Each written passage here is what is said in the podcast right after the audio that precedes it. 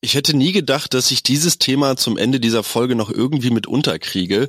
Aber von Männern, denen der Penis abfällt, möchte ich einmal zu der Breitfußbeutelmaus kommen. Das ist eine kleine Maus, die in Australien in der Grassteppe, also zu Hause ist. Und das Besondere an diesen Mäusen ist, ähm Herzlich willkommen zum Mutmach-Podcast von Funke mit Suse, Paul und Hajo Schumacher.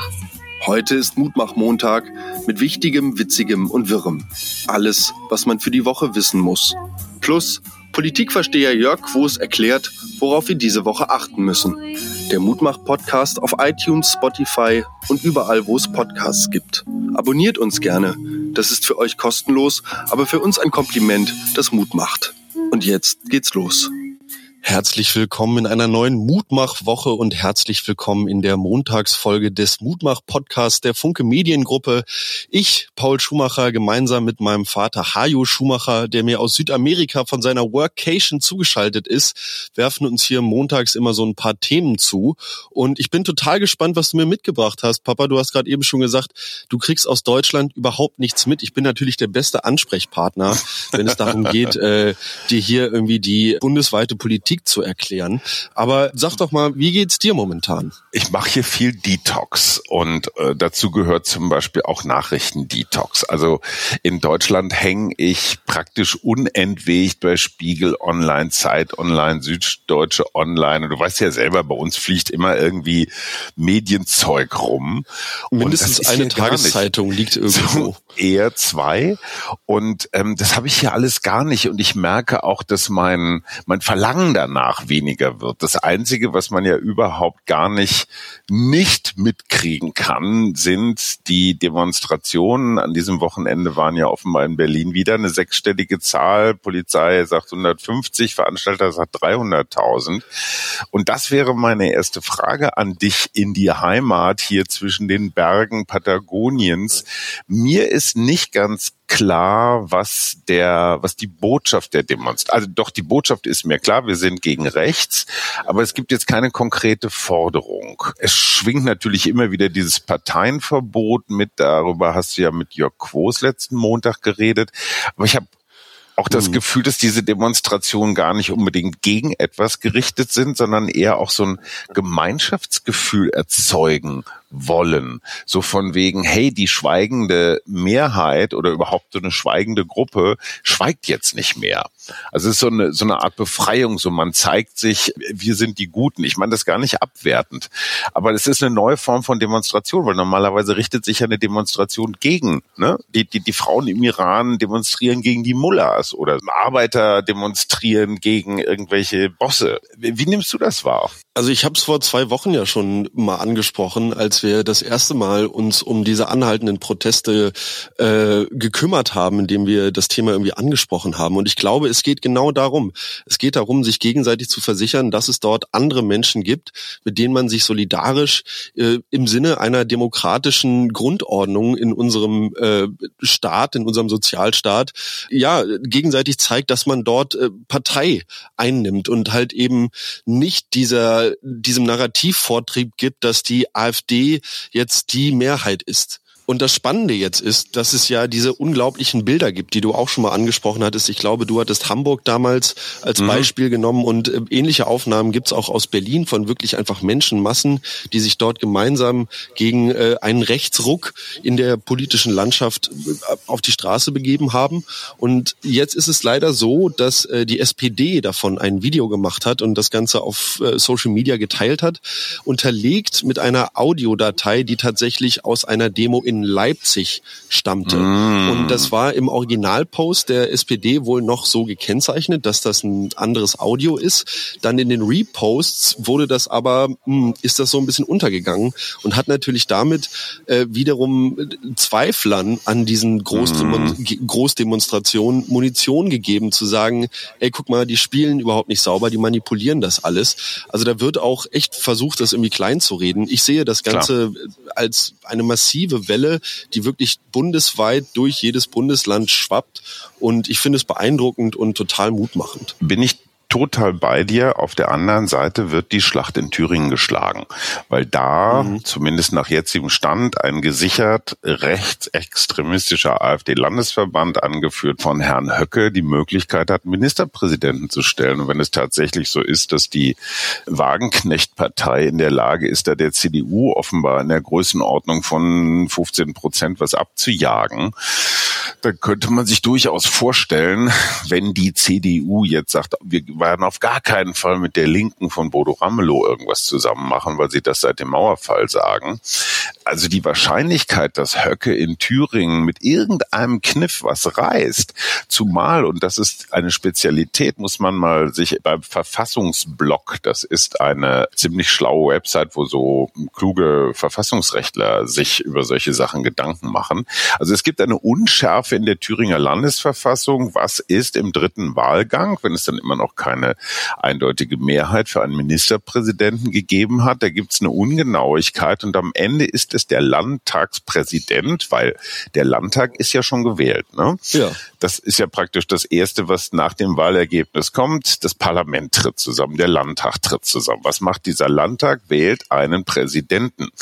Und äh, das ist dann entweder der älteste oder aber einer aus der mächtigsten Fraktion, die mit den meisten Stimmen. Das wird also aller Wahrscheinlichkeit nach ein AfD-Mann oder eine AfD-Frau sein. Und wenn dann im dritten Wahlgang äh, nicht ganz klar ist, nach welchen Kriterien da jetzt der Ministerpräsident bestimmt wird, was ist, reicht eine einfache Mehrheit oder was ist, wenn nur einer antritt oder so, das ist alles ein bisschen unklar. Dann ist eigentlich der Landtagspräsident oder die mutmaßliche Landtagspräsidentin die mächtige Person, die das entscheidet. So, und wenn das eine AfD-Person ist, kannst du natürlich davon ausgehen, dass das eine Entscheidung zugunsten der AfD sein wird. Das heißt, da lässt sich wahnsinnig viel noch rumschlawinern bis zum Wahltag. Und ich frage mich, ob Großdemonstrationen in großen Städten, ja, die finden auch in kleinen Städten statt, aber ob diese ähm, ich sag mal, Provinz-Metropolen-Konstellation, über die haben wir ja auch schon geredet, dass die da draußen im Lande, es sind eben auch 80 Millionen Deutsche, die nicht demonstrieren. Ja, und das ist auch eine schweigende Mehrheit. Und ich frage mich, können diese Demonstrationen in Berlin, in Hamburg und sonst wo etwas ausrichten gegen das, was in Thüringen womöglich am 1. September passiert? Ich weiß, ich bin unromantisch und so, aber das würde mir Mut machen, wenn es da eine Strategie der demokratischen Parteien dagegen gäbe. Und die sehe ich im Moment nicht. Mir hat am meisten Mut gemacht übrigens Marcel Reif im Bundestag. Ist jetzt schon ein bisschen her, aber diese drei Worte von seinem Vater, der ja auch von den Nazis gejagt worden ist, sei ein Mensch. Wann immer du dich fragst, äh, wo es lang geht. Das fand ich sehr, sehr, sehr bewegend und ich würde mir so einen Bundestrainer wünschen, äh Quatsch, einen Bundespräsidenten wünschen, der auch mal solche Sachen sagt. Und da ist mir noch was anderes aufgefallen. Jürgen Klopp ist schon wieder Tabellenführer in England mit Liverpool, hat mit denen den Meister geholt. Lehrer konnten in Liverpool nicht weiterarbeiten, als Jürgen Klopp gesagt hat, dass er jetzt aufhört mit Ende der Saison in Liverpool. Und ich finde Marcel Reif als Bundespräsident und Jürgen Klopp als als Bundeskanzler natürlich.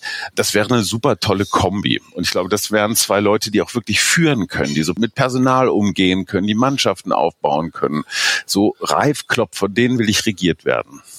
Verstehe. Also bauen wir dann so Umkleidekammern in den Bundestag ein, wo man sich dann so zurückziehen kann, ja, um sich in den Karl Parteien zu beraten. Kommt mit so, einem, mit so einem Trikot eingelaufen. Lass uns beim Sport bleiben, denn hier in Deutschland ist in den vergangenen Wochen auch eine neue Fußballliga gestartet. Ins Leben gerufen mhm. von Lukas Podolski und Mats Hummels, die sogenannte Baller League.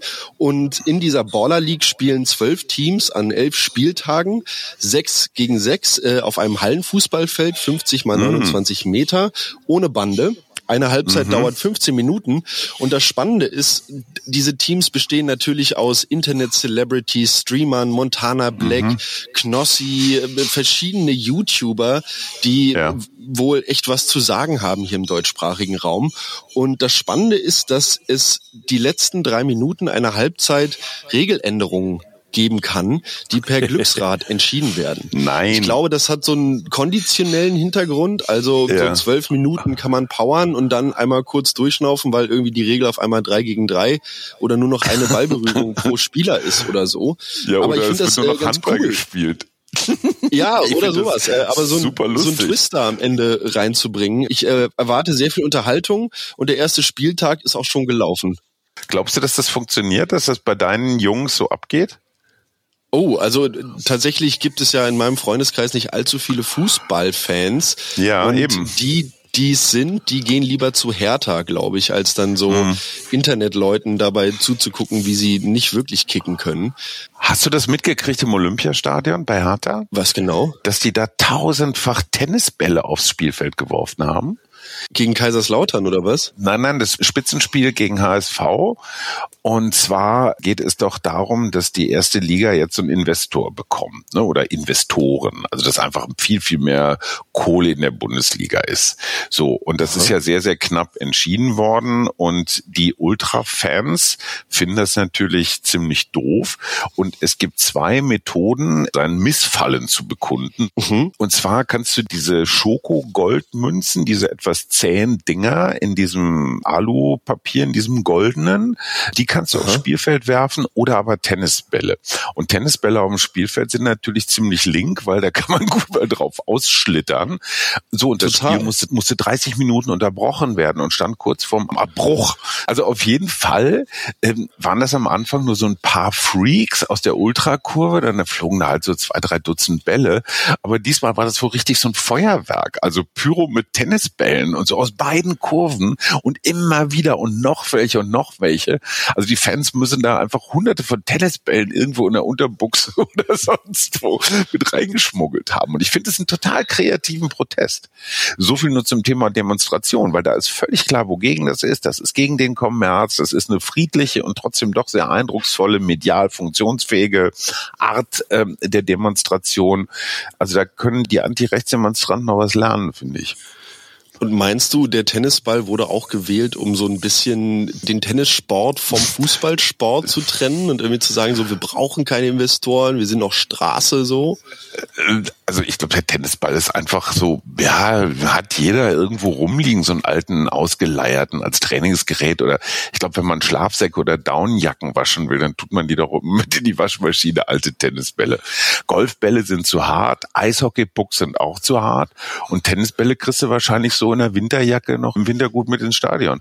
Sag mal, hast du von diesem entführten Eishockeyspieler gehört aus Schweden? Nee. Angeblich ist aber toll, dass ich dir neue Geschichten aus Deutschland erzählen kann. Äh, ich weiß Schweden, nicht, wo ich es gelesen habe. Nee, nee, nee. Es ist ein Eishockeyspieler, ein schwedischer, angeblich mit doch viel Gewalt auch nach Deutschland entführt worden man weiß nicht genau irgendeine Clan-Geschichte, die dahinter steckt. Also ich habe das überhaupt nicht verstanden, warum man Eishockeyspieler aus Schweden entführt, die gar nicht Eishockey spielen sollen. Aber wo wir ja schon gerade bei irren Sachen sind, sag mal, verfolgst du das Dschungelcamp? Oh, ich habe tatsächlich, ich glaube vorgestern oder so, mal so einen Auszug äh, in einem Artikel kurz überflogen und äh, festgestellt, dass Außenseiter Fabio Kenz oder so anscheinend Publikumsliebling ist wegen seiner mhm. besonnenen und ruhigen Art. Aber mehr Aha. weiß ich auch nicht. Also ich äh, ist wirklich so wie die Kardashians oder so absolut nicht äh, meine Sparte von Unterhaltung. Was hat dich denn unterhalten die Woche? ein kleines Stück, was ich von Sir David Attenborough gesehen mhm. habe, wo er über einen wirklich interessanten Zusammenhang spricht. Und zwar sitzt er mit einem Messgerät, welches quasi einen Ton erzeugt aufgrund eines elektromagnetischen Feldes ähm, in der Nähe einer Pflanze. Und dieses Messgerät gibt die ganze Zeit so, so einen relativ gleichbleibenden Ton von sich, was darauf mhm. schließen lässt, dass die Pflanze negativ geladen ist, elektrisch negativ geladen geladen ist. Und mhm. das Spannende ist, dass Bienen positiv geladen sind. Und Aha. kommt jetzt die Biene zur Pflanze und lässt sich dort quasi bestäuben, dann ist das nicht so, dass die Biene sich da irgendwie drin reibt oder so, sondern tatsächlich aufgrund der Ladungsdifferenz springt dieser Pollen Ach. quasi über auf die Biene. Ach. Und das Spannende ist, jetzt hört dieses Geräusch halt auf, sobald die Biene dort auf der Pflanze gelandet ist, weil sich die Ladungen quasi ausbalancieren. Und Entlädt. andere Bienen wissen dadurch, dass diese Pflanze jetzt quasi keinen Pollen mehr enthält und meiden diese Gott, ist das smart. Total. Und das sind so Zusammenhänge, wo ich immer nur wieder staunen Boah. kann und ähm, ja, die mich total faszinieren und auch Mut machen, weiter genau hinzugucken, was da eigentlich noch so an Magie und Zusammenhängen in unserer Umgebung schlummert. Das passt bestens in, in unsere Tiergeschichte. Ich meine, wir haben das ja auf Instagram schon ein bisschen gepostet. Also was einfach super faszinierend ist, ähm, diese Pinguine. Kilometer Magellan-Pinguine, 600.000 jetzt im Moment, kommen noch mal eine halbe Million dazu. Die fressen sich gerade noch voll draußen auf hoher See und die leben da so fröhlich vor sich hin. Und kein einziger Fitzel Plastik am Strand, nichts, was irgendwie auf Menschen hinweist. Und das ist gut jetzt ein bisschen andere Dimensionen als deine elektrisch geladenen Blüten und Bienen und sowas. Aber was ich damit nur sagen will, ist, wir kapieren so wenig von diesem ganzen Viech- und Naturkram. Und wenn man die einfach mal so in Ruhe lässt, hat schon viel für sich. Ich habe drei Pinguine gefilmt, die mich total an Lindner, Habeck und Scholz erinnert haben. Das habe ich auch noch mitgekriegt. Habeck hat irgendwelche Vorschläge zur Steuersenkung für Unternehmen gemacht. Da sei man nicht wirklich international konkurrenzfähig, was ja nur wirklich echt totales Lindner-Business ist. Ne? Also du siehst so, die beiden werden im Leben echt keine Buddies mehr. Und der Habeck versucht jetzt, glaube ich, einfach die FDP, ich weiß nicht was, in den Orkus zu befördern. Und das ist ja meine Lieblingsfrage, die immer noch nicht so wirklich gestellt wird in Deutschland. Ist Christian Lindner eigentlich die Lösung oder das Problem? Das findet ihr natürlich von der jungen linken Volksfront äh, eine total berechtigte Frage, oder? Ja, das ist, glaube ich, auch relativ schnell beantwortet, aber ich werde mich jetzt nicht dazu hinreißen lassen, hier irgendwelche Statements Dafür haben wir doch einen Fachmann. Genau. Und bevor wir Jörg äh, zur kommenden Woche und zur momentanen Situation der Bundesregierung befragen, wollte ich dir noch einmal nahebringen, dass sich Scholz und Merz im Bundestag doch ja einen ganz schönen Schlagabtausch geliefert haben. Mimose und Glaskinn flog vom Kanzler in Richtung des CDU-Chefs und Merz vergleicht Yes, sich yes, jetzt yes. mit Wladimir Klitschko und sagt, darauf muss man sich äh, überhaupt nicht einlassen und einfach wieder aufstehen und das einfach so äh, abbürsten. Ach, herrlich. Aber ganz ehrlich, ne, ich hatte den Eindruck, auch so von der medialen Berichterstattung her so, boah, ne, wenn ein Boxer so richtig in der Ecke ist und angeschlagen und schon irgendwie Auge raus, blutet, Zahn weg, dann wird er besonders gefährlich. Hast du das Gefühl, Olaf Scholz gelingt ein Rocky 8 gleiches Comeback? Also traust du dem das zu? Weil das ist irgendwas, was in meiner Vorstellungswelt noch nicht so richtig angekommen ist. Also ich möchte sagen, dass seine stoische Art durchaus dazu beiträgt, dass man diese Geschichte sich ausmalen kann. Ich finde das großartig, Mm. wenn, wenn am Ende dann sich herausstellt, so das war alles nur Pokerface Ja, und ja. super und Ja, ihr kommt nicht an mich ran und dann geht's am Ja, Ende ja. nochmal richtig los. Rocky Scholz. Ich freue mich total und warte gespannt darauf, was Jörg da diese Woche für uns mitgebracht hat. Absolut. Lieber Jörg, wie sieht es denn momentan eigentlich um die Bundesregierung bestellt aus? Hallo Hajo, hallo Paul. Ja, wie geht es der Ampel in dieser Woche? Ich würde mal sagen, zumindest dem Bundeskanzler als Chef der Ampel geht es in dieser Woche deutlich besser. Er hat nämlich ein seelenreinigendes Gewitter abgelassen bei der Generaldebatte zum Bundeshaushalt vergangene Woche im Parlament. Mir schien es, als seien alle Schleusen gebrochen und Olaf Scholz hat sich den ganzen Frust, der sich die letzten Monate und Wochen aufgebaut hatte, bei ihm von der Seele geschrien und abbekommen hat es der Oppositionschef Friedrich Merz, der ziemlich verdutzt in der ersten Reihe saß, nachdem er selbst eine doch relativ staatsmännische Rede gehalten hatte. Und was hatte der Oppositionschef sich alles anzuhören. Er sei hasenfüßig, er habe ein Glaskind, er sei eine Mimose. Und ähm, das war natürlich Wirkungstreffer, die die eigene Fraktion der SPD zusammenschweißt. Denn natürlich in der Krise sind alle froh, wenn sie merken, wir haben an der Spitze doch noch jemanden, der kämpfen kann. Und diese kämpferische Seite von Olaf Scholz wird sicher auch Abstrahleffekte ähm, in den nächsten Tagen in die Ampelregierung und auf die Zusammenkünfte der entscheidenden Figuren der Ampel haben, weil man gemerkt hat, ähm, der Kanzler hat nicht aufgegeben. Und äh, was das Regierungshandeln, das tägliche der Ampel angeht, haben wir nach wie vor ein ziemliches Chaos. Ähm, es geht jetzt munter weiter auf dem Feld der Steuerpolitik. Der Bundeswirtschaftsminister Robert Habeck hat sich jetzt völlig überraschend und offensichtlich unabgestimmt geäußert über mögliche Steuerpläne, wie man die Wirtschaft zusätzlich entlasten kann.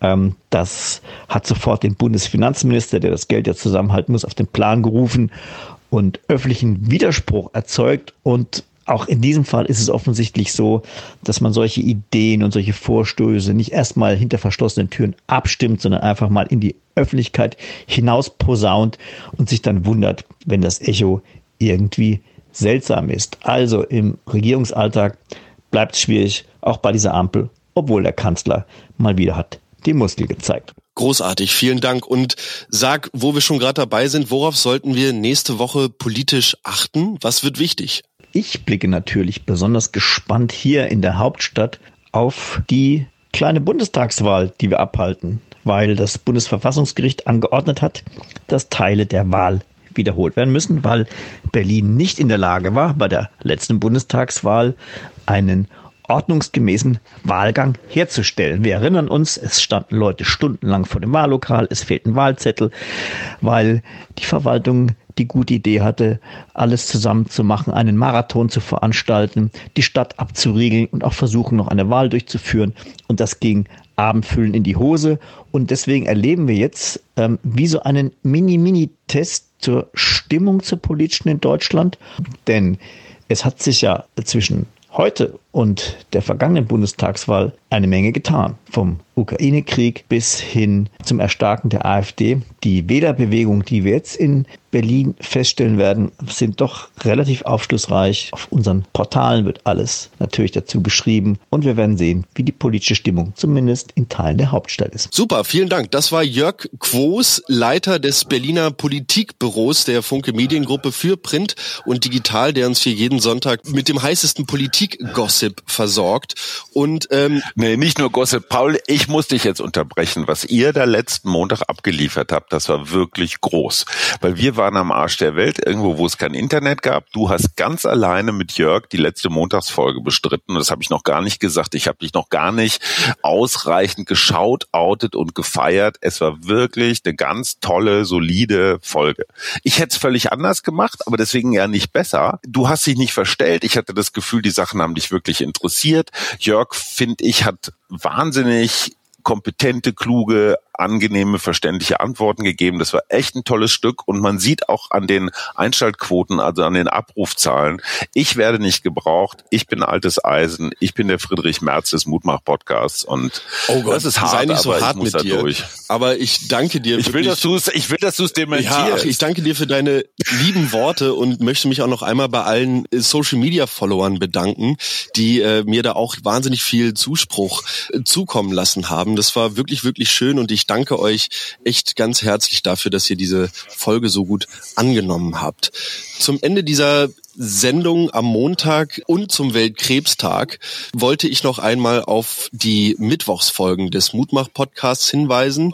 Dort wird mit der Stiftung Yes We Cancer gemeinsam immer eine wichtige Person im Zusammenhang mit dem Thema Krebs von meinen Eltern interviewt. Und auf wen freuen wir uns in dieser Woche, Papa? Ähm, ich frage mal tückisch zurück. Warst du schon mal beim Urologen? Mit deinen noch nicht mal 30 Jahren? Einmal, glaube ich. Ja, gut. Aber ich glaube ein oder zweimal. Geht man immer so notfallmäßig eigentlich nur hin, wenn irgendwie was wehtut oder sonst was. In meinem Alter duzt man seinen Urologen. Hallo Max, auf diesem Weg, ne? Du bist wahrscheinlich gerade auf dem Golfplatz und verballerst die großzügigen Honorare, die du von mir kassierst. Professor Thorsten Schlomm ist an der Charité Leiter der Urologie. Und man fragt sich ja mal, wie kommt ein einigermaßen einigermaßen vernunftbegabter Mann oder Mensch auf die Idee, Urologie zu studieren. So, und er sagt, aus einem relativ simplen Grund, weil du machst alles von der ersten Diagnose bis zur OP, alles machst du in der Urologie selbst. Bei vielen anderen Organen, mhm. da gibt's hier den Chirurgen und hier den Diagnostiker und so weiter und so fort. Und er sagt, dieser ganze Apparat da untenrum, super faszinierend und Thorsten Schlomm ist einer der ganz führenden Datenmediziner. Also wir wissen ja, das Genom ist entschlüsselt seit Craig Venter. Wir wissen seit CRISPR-Cas, man kann das mit dieser Genschere da auch alles ein bisschen auseinanderschnippeln. Und inzwischen ist es so, dass es ganz neue Erkenntnisse zu den genetischen Ursachenbedingungen von Krebs gibt. Der Spiegel hat ja diese Woche einen ganzen Titel dazu gemacht. Das heißt, jetzt nochmal für Laien gesprochen, ein Hodenkrebs und ein Brustkrebs können ganz ähnliche Ursachen haben, nämlich das gleiche genetische Problem. Mhm. wir haben bislang den Krebs immer nach seinem Ort, nach dem Ort des Auftauchens. Ne? Also das war keine Ahnung was, ein Lungenkrebs oder es war ein Hirntumor oder es war eben Brust oder weiß der Geier Magen oder so. Ähm, inzwischen geht man dazu über, die die genetischen Zusammenhänge zu sehen und sieht, der Ort ist gar nicht das entscheidende Merkmal, sondern eigentlich eher die genetischen Bedingungen. So, und Thorsten Schlomm, und das ist das Wichtige, was auch Yes We Cancer machen, plädiert für eine Datengroßzügigkeit.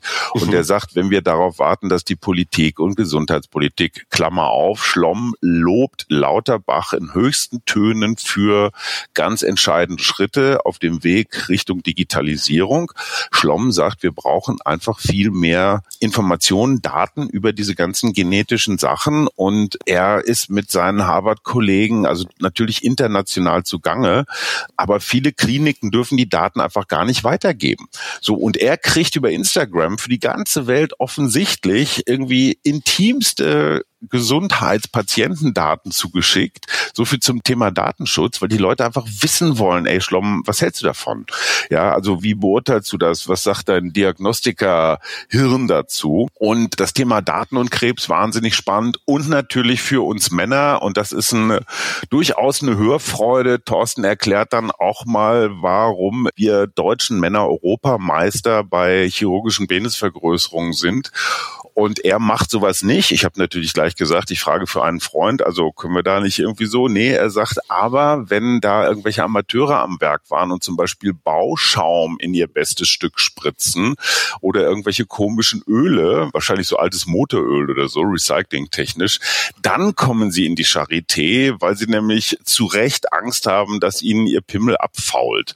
Und ähm, das erzählt er alles in einer berückenden ähm, Offenheit. Ich sage einfach mal, das ist eine eine Folge, das ist wie ein Überraschungsei. Man lernt was und man hat viel Spaß dabei. Und hinterher sieht man im Baumarkt viele Dinge ganz anders als vorher. Also das ist Thorsten Schlomm, kann ich nur empfehlen. Ich hätte nie gedacht, dass ich dieses Thema zum Ende dieser Folge noch irgendwie mit unterkriege. Aber von Männern, denen der Penis abfällt, möchte ich einmal zu der Breitfußbeutelmaus kommen. Das ist eine kleine Maus, die in Australien in der Grassteppe, also zu Hause ist. Und das Besondere an diesen Mäusen ist, im Tierreich findet man relativ häufig irgendwie so die Strategie, ne? wir werden groß als Organismus, dann pflanzen wir uns fort und dann versuchen wir irgendwie das Fortbestehen unserer Nachkommen gemeinsam zu sichern. Und das Spannende jetzt bei Breitfußbeutel-Maus-Männchen ist, dass diese maximal sechs Monate mhm. alt werden. Fünf davon fressen sie mhm. und in den letzten drei bis vier Wochen mhm. geht es in eine Paarungsorgienzeit, in welcher sich die Männchen um jedes freie und noch nicht begattete Weibchen ähm, streiten und tatsächlich so viel Sex haben, dass sie danach so verausgabt sind, weil ihr Cortisol-Level so hoch ist, dass sie einfach sterben. Weibliche Breitfußbeutelmäuse können in Gefangenschaft Gefangenschaft übrigens bis zu über drei Jahren alt werden. Das heißt, die lassen dann ja insgesamt sechsmal. Aber als Witwe. Ja, immer wieder, genau. Aber die lassen sechsmal dieses Spektakel über sich ergehen. Ähm, Stelle ich mir auf jeden Fall total abgefahren vor. Und äh, Tinder ist ja gar nichts dagegen. Und wer ein Seelöwenmännchen sehen will, das ein armes, armes Seelöwenweibchen begattet, dem empfehle ich unseren Insta-Kanal. Äh, viele hübsche Tiergeschichten, unter anderem auch von einem Guanaco-Waisenbaby. Einfach mal gucken auf Insta, macht Spaß. Wir, wir werden noch Heinz Sielmann. Mein lieber Sohn, du alte Breitfußbeutelmaus, ich wünsche dir eine schöne Woche. Ja, ich wünsche dir auch eine schöne Woche und an alle Zuhörer da draußen, wenn ihr Bock auf News von meinen Eltern und der Workation habt, dann hört in unsere Freitagsfolgen den Kettensägen-Tango. Dort sind die beiden dabei, ihre gemeinsame Zeit miteinander zu besprechen und haben jede Woche immer ein paar schöne Themen im Gepäck. Und ansonsten wünsche ich euch eine super Woche. Bleibt mutig und bis bald. Hasta la vista. Vista. Das war der Mutmach-Podcast von Funke. Jeden Montag, Mittwoch, Freitag ganz frisch. Unterstützt uns bei steady.fm, folgt uns auf Instagram oder hinterlasst gerne eine nette Bewertung. Wir hören uns.